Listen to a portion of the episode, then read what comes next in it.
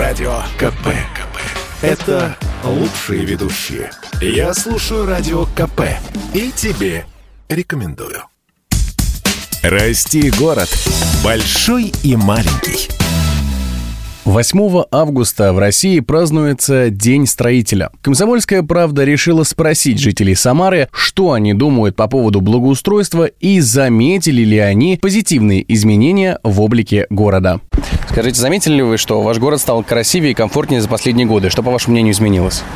Облагородили немножко, ну, это перед чемпионатом немножко. Покрасили, заасфальтировали. Дороги лучше стали, скверы, дворы – это все красиво и приятно находиться в таком городе. Тротуары сделали красивые, развязки на московском шоссе. То есть в этом плане заметные изменения в лучшую сторону есть. Мосты сделали неплохие и через СОК, и через Самарку. Я думаю, что он, во-первых, стал чище, а во-вторых, конечно, вот э, тротуары заменили плит на плиточку, дома как-то более веселые, так стали расцветочки делать. А такой вопрос. Стали ли удобнее общественное пространство дворовые территории?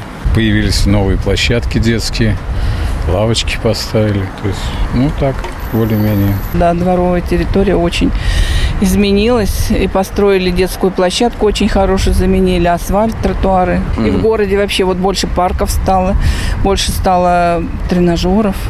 Вот я сейчас проезжаю на трамвае, смотрю, там старички прям тренируются с утра пораньше, на тренажерах работают. А можете вы назвать городскую территорию для прогулок, которая нравится вам и вашей семье? Ну, прежде всего, это набережная. Сквер Устинова, замечательный тоже. Ну, на Металлургии есть тоже хорошие места.